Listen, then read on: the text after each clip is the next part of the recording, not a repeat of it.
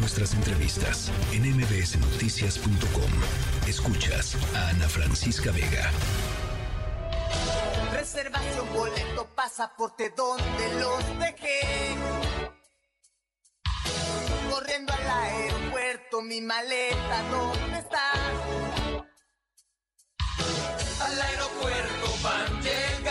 Terminaron las vacaciones invernales y es momento de plantear y de planear la siguiente con pues destinos, cinco destinos para este 2024. Saludo con mucho gusto a Marco Daniel Guzmán, editor del blog viajabonito.mx. Marco, bienvenido, buenas tardes, buenas noches.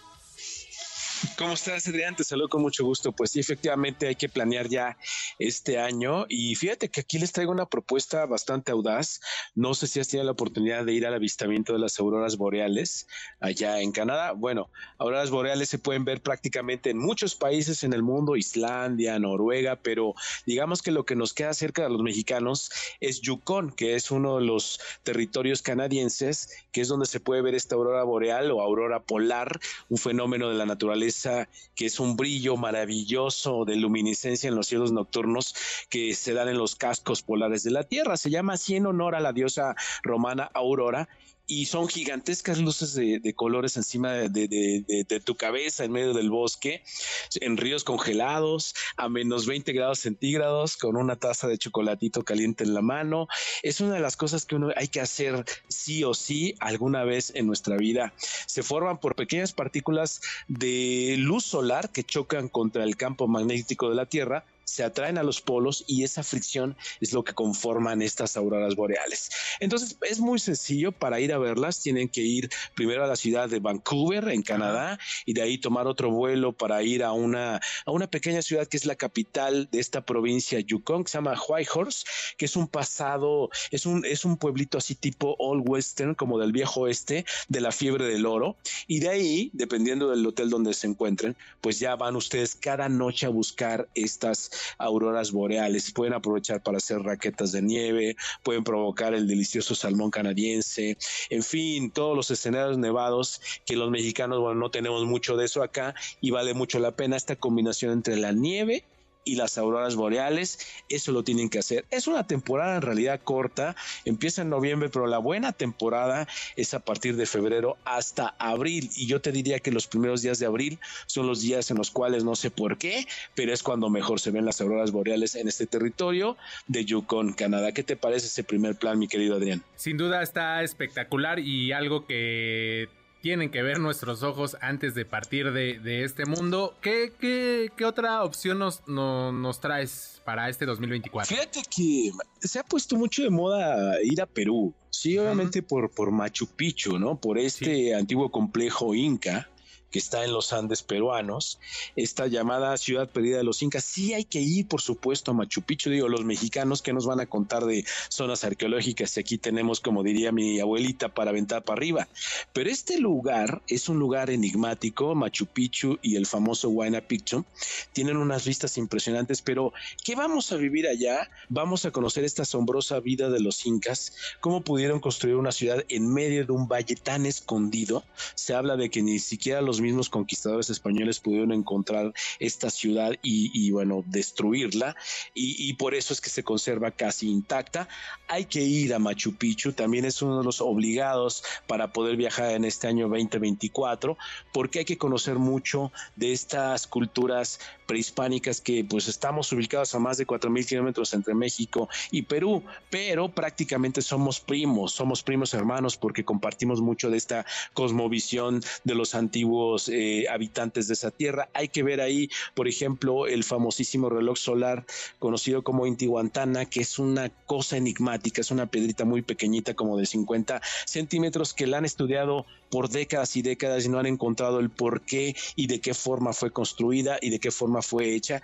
El templo de las tres ventanas allá en, Machu Picchu y por supuesto eh, tomarse la típica foto con el Machu Picchu, o sea, la montaña vieja de fondo.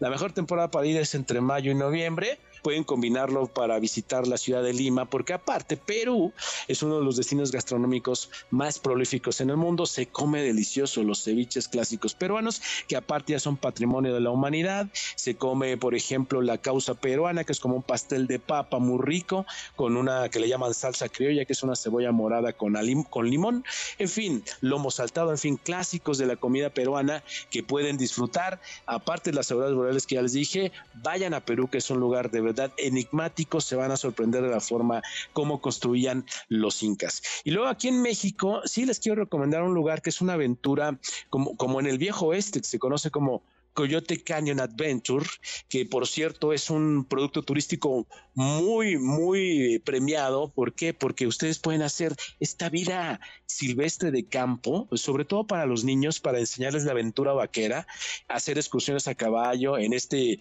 eh, eh, digamos, lugar que es un cañón del Coyote en Guanajuato, muy cerquita de San Miguel de Allende, pueden acampar y, tienen la observación sideral, eh, pueden ver las estrellas, pueden hacer las actividades de rancho, además de carreras de caballo, presenciarlas, por supuesto, no participar, clases de enlazar un, un caballo, fogata nocturna, hacer tortillas al comal, rapel, ordeñar vacas, sobre todo para los niños, para que se acerquen a esta vida campirana que prácticamente en las grandes ciudades no la vivimos para nada, por supuesto hay paquetes románticos, vuelos en globo, eh, cabalgatas nocturnas, circuito del vino, hay paquetes familiares también para visitar diferentes lugares y tienen una visita a las cantinas de San Miguel de Allende, pero a caballo. Eso de verdad que es para los, los amantes, digamos, de probar el buen mezcal y los buenos tequilas.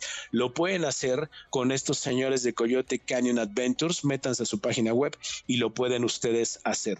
Y finalmente les quiero recomendar dos pueblos mágicos imperdibles para una escapada de fin de semana. No todo es ir a, otros países, sino también en México. Por ejemplo, en Ciudad de México hay un pueblito mágico muy cerca que se conoce como Tepoztlán, que ahí, bueno, pues hay un gran acervo mexicano que es el, Museo Nacional del Virreinato, que todos los objetos de la época del Virreinato, que son 300 años, están en este Museo Nacional del Virreinato, van a ver colecciones de arte, libros, objetos relacionados con el periodo del Virreinato, está el Colegio Jesuita de San Francisco Javier, en fin, y sobre todo se come muy bien ahí. Hay un restaurante famoso que se conoce como Los Virreyes, donde hay comida tradicional de más de 200 años de historia culinaria, incluidos los chapulines, los acosiles, en fin, todos eh, los diferentes grisos y preparados prehispánicos lo pueden eh, vivir ahí. Y finalmente, rápidamente, Real del Monte, en el estado de Hidalgo, e, este pueblito, como sabes, conocido como Mineral del Monte, tiene un pasado minero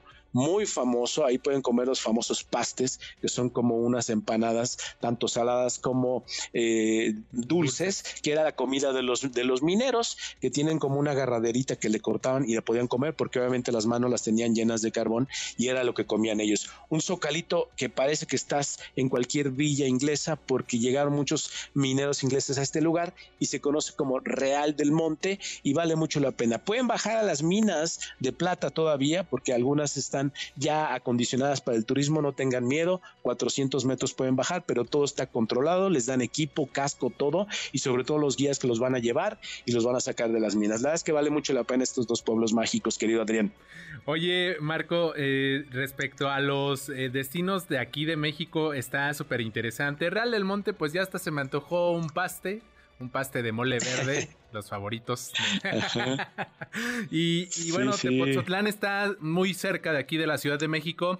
El, museo es impresionante, ¿no? Todo este tema de, los adornos, ¿no? De, la época virreinal es realmente impresionante. Por ahí también está el acueducto, ¿no? Hay un acueducto para irse a tomar eh, la, foto en Tepoztlán. Es un escenario bastante bonito, ¿no?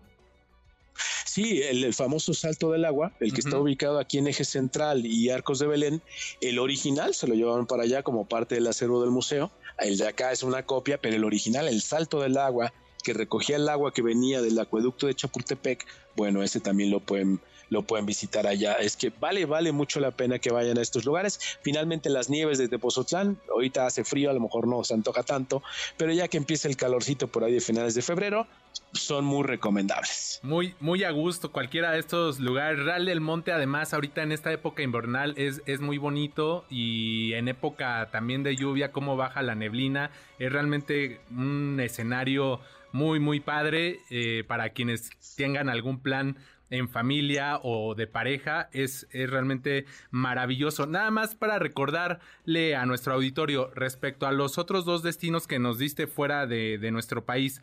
Visitar eh, Machu Picchu en Perú. Ahí eh, se me fue el dato de, de la época que recomendabas eh, ir los meses. Sí, yo les recomiendo que vayan de mayo a noviembre, Ajá. febrero, enero, febrero, marzo, abril, no, porque llueve mucho, entonces vuelve un poco caótico.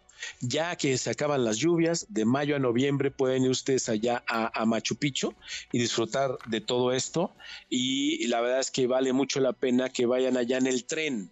Este tren que lo toman en, en pueden tomarlo en diferentes estaciones, pero llegan a la estación. Allá tienen un Aguascalientes, que igual como en México, nada más que allá tienen una estación que se llama Aguascalientes o Machu Picchu Pueblo. Y es toda una experiencia, toda una odisea ir a bordo de este tren en medio de los Andes peruanos, de verdad que es una cosa fantástica, vale, vale mucho la pena. Y ahí algo que se me olvidó recomendarles, el Templo del Cóndor, una estructura única donde con rocas naturales se tallaron para reproducir el cóndor en vuelo, reflejando toda esta reverencia inca que tenían los incaicos. Vale la pena eh, distinguir mucho la arquitectura de los incaicos que hacían como grandes rocas de piedra como eh, redondeadas de las puntas, pero hacía que embonaran todas estas, estas piedras. Es una cosa fantástica que estando ahí, de verdad es que tienes más interrogantes que respuestas a veces. pues Marco, Marco Daniel Guzmán, editor del blog viajabonito.mx, ya anotamos las fechas y por supuesto las propuestas para este 2024. Te agradecemos estos minutos para MBS Noticias. Al contrario, saludos Adrián. Hasta, hasta luego. Hasta luego. MBS Noticias.